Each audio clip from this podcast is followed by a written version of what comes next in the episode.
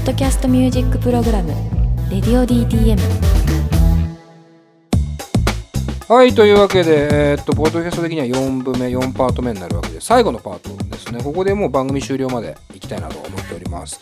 でえーっとまあ今まで通りというかこれまで通り、えーチョイスしてきた楽曲のテーマなんですけどもまあ岩橋くんがねあの決めてくれたテーマですね、わけのわからない変だけど癖になる音楽っていうね本当にこのテーマがまずわけがわからない。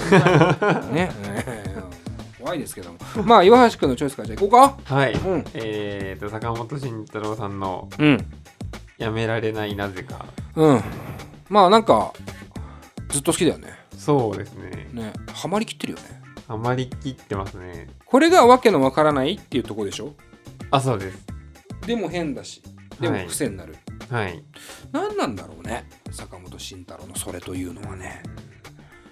なんかでも言ってることはわかるんだよその何がいいって言われたらまあ全体的にみたいな。全体的に超いいみたいな。うん。なんかっていう感じはあるけどね。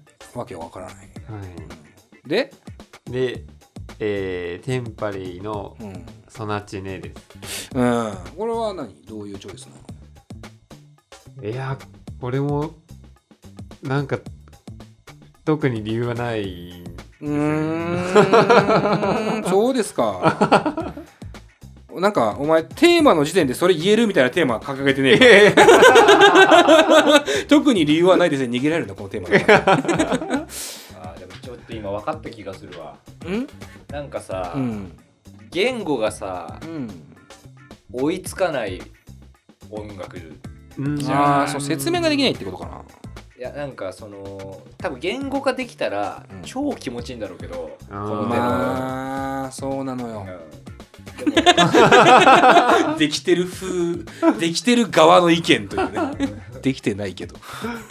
なんかそこがいいのかもなっていうか。まあでもわかるよ。なんか多分俺でもこの2曲聴いた時にその理由がいくつか解析できたなと思うんだけどなんかだとしたら俺間違えたなとも思ったんだけどすごくそのなんていうの無国籍感多国籍感みたいなところが重要なのかなって思ったんだよね。でか日本語で歌ってるとは思えないさそのオ、ケじゃないどちらも結構ね。うんでそれに対して日本語の合わせ方も超変じゃん。なんか僕はあなたが好きですとか言ってるわけじゃないから、なんかもう日本語の合わせ方が変っていうかでそれになんかそれに生じるなんか変なバグみたいなグルーブが多分グッときてんじゃないかなっていう気がした。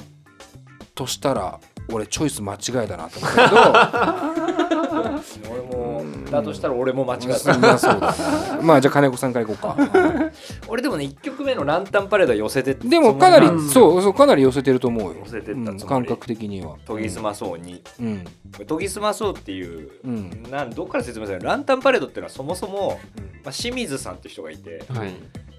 まあ、おそらく引きこもりっぽい感じのに風に伝わってきたんですけど僕には。あそれを曽我部さんがサニーデーのあのとんでもない才能だってことで、あの無理やりリリースしてた っていう変な関係性のアーティストなんですよね。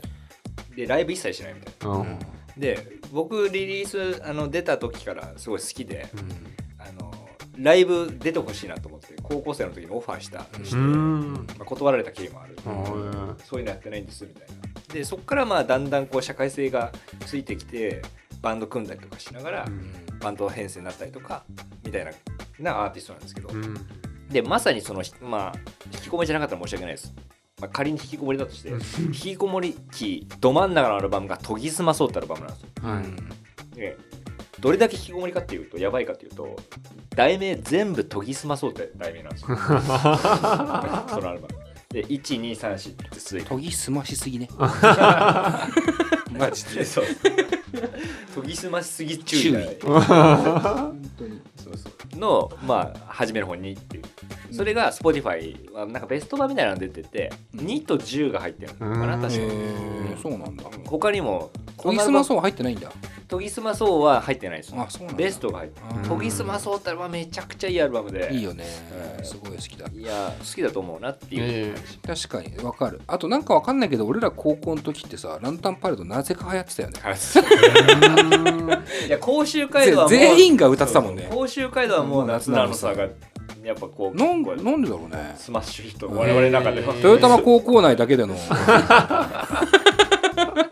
本当に。年間ベストに上げられるぐらい。のあれあれはやばい。ってそんなに。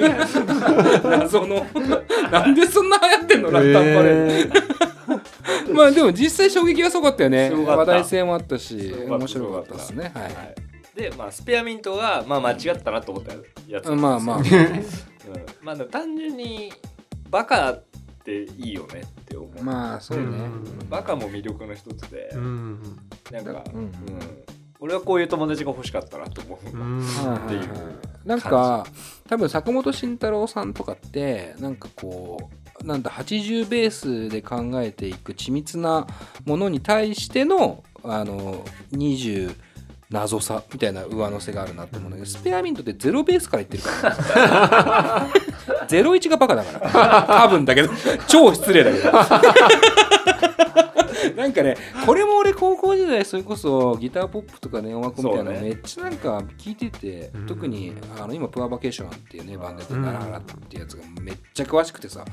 でそれでよく聞いてたのよはい。でななんでかわかんないけどスペアミントも流行ってたの。なんか流行ってたっていうか そうバカにしてたね。こいつら。なんでなんでかわかんないけど。こいつら何なんだよ。でもいいんだよねみたいな。ふーってなってんだけどなんかうん俺らもなんかどういう感情かわかんないっていう。踊らされてるんだろうねきっとね。だからこのスペアミントこの曲なんかはあのデイビッド・モラレスっていううん。あのハウスの,、うん。あのトラックメーカーが超有名なトラックメーカーが、 MDMA で捕まったよね。そうそうそう、うん割と最近捕まったんですけどその人の表代表曲の「 Needin' U」だよね。ヌードヌー Needin' U みたいな、うんちょっと後で調べます。まあ、代表曲があるの、はい。それの使っそれのサンプリングネタと一緒なんです。ようん。でそれが、まあ、流行ってて。で要はパーティーでめっちゃかかってたんですよその曲。がでそれの同じ元ネタ使ってあのロックでバカ盛り上がりしようぜっていうあー。なんかそのある種バンドとしては健全なその衝動性があって、うんね。好きなんですよなんかねスペアミントってわかんないんだよね。ジャケットが超ダサいんだよそうなんだよ、なんかねよくわかんねえんだよ。本当に。子供のバンドですかみたいな ジャケなの本当に。何なのこのジャケットって思うんだけど。でそれなのになんか字体は普通なのよ。ななんちゅうの手書きとかでやれよと思うんだけどなんか普通のロ なんかゴシック体みたいなはい。感じでスペアミントって書いてあるんだけどなんかねダッセバカにしすぎっていうねでも癖になるから。癖になるで俺もめちゃくちゃ聞いてるからねめちゃくちゃ聞いてるから。なんなら弾ける可能性あるから。っていうねバンドでしたよね、と思いますけどでまあまあ私のチョイスですけど。まあ間違えたなと思ったけどね。まあでもスーサイドに関してはどうでしたか？岩橋君ちなみに。いやなんかすごい不気味でしたね。そうね。まあその通りだよね。不気味だよね、はい。マジで。で俺これなんでわけわかんないかっていうとまあもうほんとそのままわけわかんないんだけど俺は、まあ、まずバンド名スーサイドでしょ、まあ、自殺じゃないですか、うん。和訳すればで自殺ですって出てくるわけじゃない。まあその時点でよどんな度胸してんのって思うし、うん。俺はね。自殺ってバンドはいないからねさすがに、はいでこれの曲がロケット USA っていうんだよね。で結構なんかすごいスピードで USA を駆け抜けるみたいな歌詞なんだけどまあ意味わかんない。意味わかんないっていうかそれは俺が英語ができないだけなんだけどね。もちろん読解力がないだけなんだけど。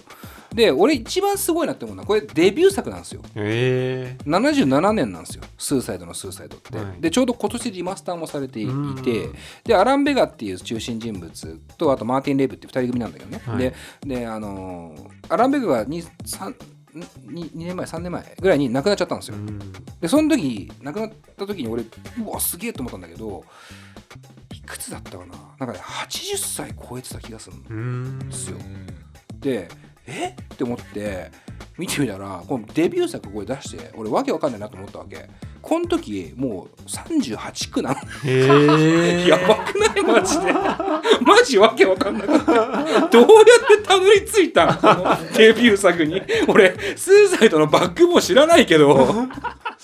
そう40手前か40になってさこれ作るのすごーと思って。かっけーって思っちゃって。親なら心配だよいや親なら親死んでるよ下手したらもう 年によっちゃ死んでるよ。だから俺だから今34でしょ？でまあ今年5になるわけ。でまあ俺ラジオやってるじゃない？でさよくさタモリさんは30から売れたからとかって言うじゃない、やっぱアラン・ベガは40手前から言ってっから。ねあ40 手前からロケット USA 行ってっから。やっぱすげえよって思います。でやっぱ俺これスーサイドってバンドはよく出すの俺この「レディオ DTM で」と大して好きじゃないんだよそんなんつうの。割と好きな方だけど大して好きじゃないんだけどやっぱ一番はたまに大きい声出すでしょ。あはい。意味わかんないですね。びっくりするから。たまに「ワン!」とか言うからうわってなんだけどそこが好き。だ癖になるよ。来ないかな来ないかな。ワンっつって「おーびっくりした!」っつって。そんなやつよね40手前。40手のやつが急に大きい声出すの？怖いだろそんなの。ないスーサイドですってならまず。前段で。前段でスーサイドですって言ってたからねもうやばいよね。で、えー最後。ね。 Aphex Twin。の「Come to Daddy。まああの Come to Daddy ってアルバムがあってでその1曲目と3曲目に Come to Daddy って入っててまあミックス違いみたいなのがあるんだけど。で今回パピーミックスの方なんですけどまあ聞いてどうでしたか？なんか不思議でしたねこれも。あー。あまあこれもでもちょっと不気味寄りだった。だから俺なんかはい不気味寄りで考えちゃったの、あであともう一個言うと俺わけわかんねえなって思ったのが AFX ツイン結構初めの方なんですよ、でこの曲じゃないんだけどぶっちゃけ。で俺のわけわかんないなって思った曲は結構なんかいい曲っていうかあのね AFX ツインってすごい変な人でイギリスの人なんですイギリスアイルランドわかんないけどまあ UK の人なんですけど、はい。あのー最初90 90年代前半ぐらいからやってるのかな80年代後半かななんだけど最初はすごいそのアンビエントっていうかなんかね木があるんだよねそのなんつうの要はタームがあるんですよ。アンビエントタームがあってみたいな。でがっつりこうテクノタームがあってでこの時ってまあ完全にドリルンベースとか言われてる。ドラムンベースの派生したもんもっとなんかドリルンベースって言われてるそのものすごいビートの感じになってかつそのキャラクターとしてちょっと面白っぽくなってきたっていうかもっともっと真面目で真摯な人だったイメージなんだけど徐々にこうなんかギャグ感ギャグキャラ感が出てきたっていう感じ。だからそので今もまだバリバリやってるんですよ。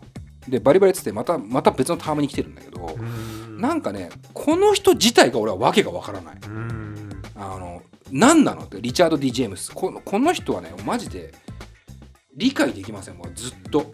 でフジロックね、えー、と去年一昨年か。一昨年ヘッドライナーで出てたんだけどいまだに分かんなかったもんね。っていうその俺の体験をこうちょっと譲ったというか俺はこれわけわかんなかったぜっていう感じです、ね、もしなんか気に入ったらアルバムを年代ごとに聴いていくと、はい。えこんな感じなの？ってなるから結構面白いと思います。よ聞いう感じですかねどれがどれが良かったとかあるえーでも金子さんが1曲目に紹介してくれたのがなんかあはい。ー寄せてるもん、うん。ね寄せてんのよ、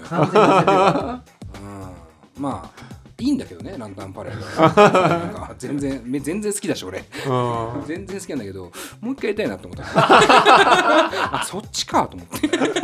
スーサイドと FX 選んじゃったと思って今までいい感じでやってきたのにね。2019ベストやってオリンピックの開会式予想してでわけのわからない変だけど癖になる音楽やって最終的に AFX で締めるというわけのわからない以上ですけどまあまあまあやってきましたけどもね。あのこれで要は全18曲楽曲で言うと。でまあトーク部分が、えー、と4パート4パート。あるので全部で22ファイルになったわけです。これによって、えー今僕らはプレイリストという形で成立したわけですよ、うん。という回なんです。どうでしたか？実際やってみて。金子さんなんかどうですか？ディレクターとしては。まあぶっちゃけ言うと、うん編集してうん。プレイリスト並べてうん。頭からケツまで一回聞いてみたいですよね。そうだね。それはあるわ、うん。なんか岩橋君も同じですかそれは、はい。うん、なんかこう分かんないですね正直。僕らフルコーラス6曲聴いてないです正直。うん。あの収録中。ワンコーラスとかで切っちゃってるんで。でまあ Spotify をねあの操作せずにずっと聴く場合って6曲通しでうん。丸々聴くわけじゃないでまあ最低でも15分はかかるわけじゃない。しかも最後わけのわかんない曲6曲。そうそうね。まあ割とわけ分かったって説あるけどね。やっぱなんか俺らも俺らでなんかワクチンみたいなの打ちたいっていうかなんかなんつうのそのそんな急にわけのわからないウイルスにみんなを感染させたくないみたいなところあるじゃん。一応一歩目はみたいなところあったから結構わけ分かったけど にしてもまあゴリゴリなんつうのかな。まあちょっとどういう感情に持ってったらいいか分かんないって感じではだってそのあったよ前ラルク流してるそうね。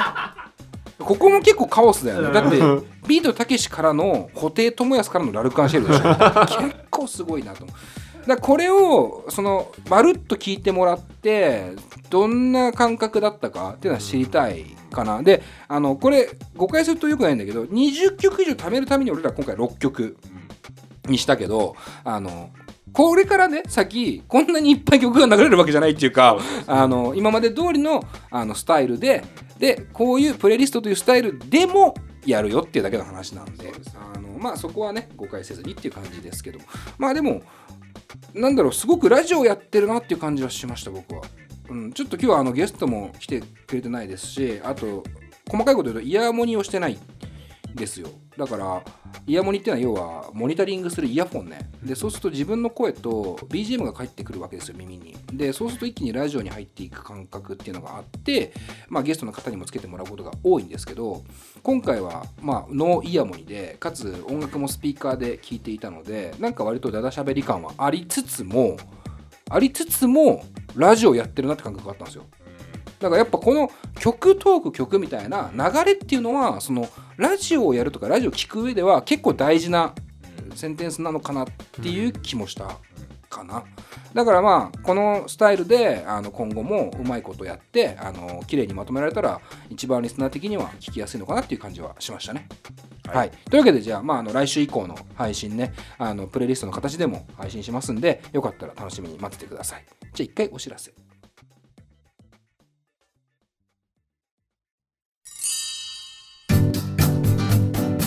現在レディオ DTM では番組で流す CM スポットの枠を販売しております。毎月3万件を超えるアクセス数がある音楽番組を使って効率的にイベントの告知や企業 PR などをしてみませんか？詳しくは番組サイト内の特設ページをご覧ください。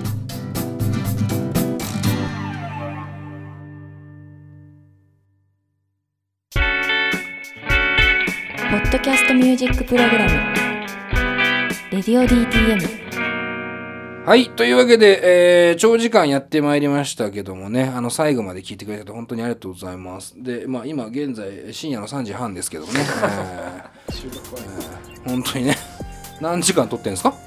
本当 ?2 時間ぐらいやってますよね、もはやね。えーそもそも集合は昼の1時だし。お眠です。すごいな、やっぱ1時、3時で生放送やってる人たちとかって。うんよく集中力切れないね。まあ俺も割とやれたけど。集中力が切れそうなギリギリぐらいだけど今。できんだじゃねえよ。できんな。いやりてえな。とは思いますけども。まああのーエンディング特に話すことありません。今年の抱負もね先週ちょっと話したしね。なんかありましたっけ？今年なんかやるみたいなないっすよね。番組的に？番組的に。まあグッズ作るとか？作んないっしょ。余余ってるし。イベントのグッズ余っちゃってるし、すごいな。グッズ自体は素晴らしいのよ。本当に素晴らしいのよ。ちょっと売れ行きの方が。ネガティブなこと でもあのー急ですけどもこのねグッズあるじゃないですか。本当に最高じゃない？イラストの牧野さんもさデザイナーのガクもさ売ろっかなと思ってます。急に？あの時はここだけでとか言ってたけどまあ売ろっかなってちょっと思ってはいますけど、はい、まあどんな形であれとまあこれは今年の抱負かな。うん。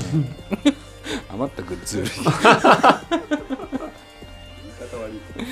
あとは、まあ、その今日ね、まあ、まとめ始めますけど、何もないようなので、あの今日やったスタイルが定着していったら面白いなと思うんですよ。単純にそのポッドキャストをやってる人たちがこれをやってほしいと思うし、だって、絶対面白いし、この方が。ね、特に縛りもないし、まあもちろん、その放送禁止云々とかさ、そのいわゆる、まあコンプラですか、は、多少はありますけどもまあネットフリックスとかさアマゾンプライムもそうですけどやっぱネットコンテンツではあるのでまあ地上波とか民放に比べたらまあそんなに大きくはないのかなっていう。だから自由に音楽を使ってその Spotify っていうプラットフォームになってはしまうけどでもそこでラジオができる音楽番組ができるって素晴らしい本当に大革命だなと俺は思ってるので、うん。まあ、これを要は今って曲を選んで流すシンプルにそれだけどなんか面白い、ね、仕掛けがまたプレイリストの中でもできるのかも。ね、うん、なんか一回、うん、まあ、僕らの強み誰からも頼まれてないところじゃないですか、はい、だから別にぶっちゃけ滑りまくってもいいので、うん、一、ね、回めちゃくちゃこう細かく音声を分けてやってみたいよね。やってみたいね、うん、曲やって。それが好評だったらさそうそう。ってなっちゃうもんね。それでも意外と、意外と大丈夫ならそういうやり方もありだよ、まあ、要は音声5分やって曲紹介して曲が1曲あってまた受けて音声5分あって曲紹介してまた曲があって。本当ラジオ。そうそうそう。でしかもその音声部分には BGM が同じようにつくわけじゃない。その要は曲じゃなくて番組の BGM がつくわけじゃない。完全にラジオだからねそれって。でそこにメールが来たりとかしたら面白いと思うけどねっていうね。あの、まあ、そういう形でもだからちょっと俺らも試しながらあの今年1年はやっていきたいかなと思っておりますのでよろしくお願いします。はい。岩橋君何かありますか？いや。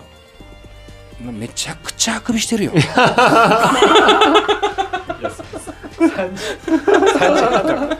しかも岩橋君はね夜まで働いてから来てますから。パワハラですね。いえいえまあこの辺にしておきましょうか。で来週なんですけどゲスト来てくれます。えっ、ー、と急に何ていうんですかねちょっとこうイレギュラーというかあんまり普段やらないことなんですけどもイベンターの方が来てくれます、これ名前知ってる方多いんじゃないでしょうか？宮川さんですね。で宮川企画っていうのをやってるんですよ。ごめんなさい。宮川か宮川か俺確認してませんけどそれはあの当日本人に聞いて謝ります。宮川さんだった気がするな、で宮川企画っていうのをやっていてで僕らの周りで言うとモロハとか水星のボアーズとかまあ何ていうのかなその強いね。喧嘩が強そうなバンドというか喧嘩が強い人たちをものすごくあの呼んでるイメージというかなんか強い。で素晴らしいあの企画の、うん、勢ぞろい方がというか。であのその方実はイベントにも来てくれてて僕らの「レディオ DTM の」っていうのもあったんでなんか当日ねお話もしてなんかこのイベントの感想も当日言えたらとか言ってくれてたんでなんかその辺も踏まえつつあとはまあ宮川さんがどういう気持ちでその要はイベントっていうものを打っているのかでそれの目的とその先っていうのをまあ聞き出せればなと思っておりますのでお楽しみに。はいというわけでまた来週お会いしましょう。佐藤直でした。この番組は「レディオ DTM」の制作でお送りしました。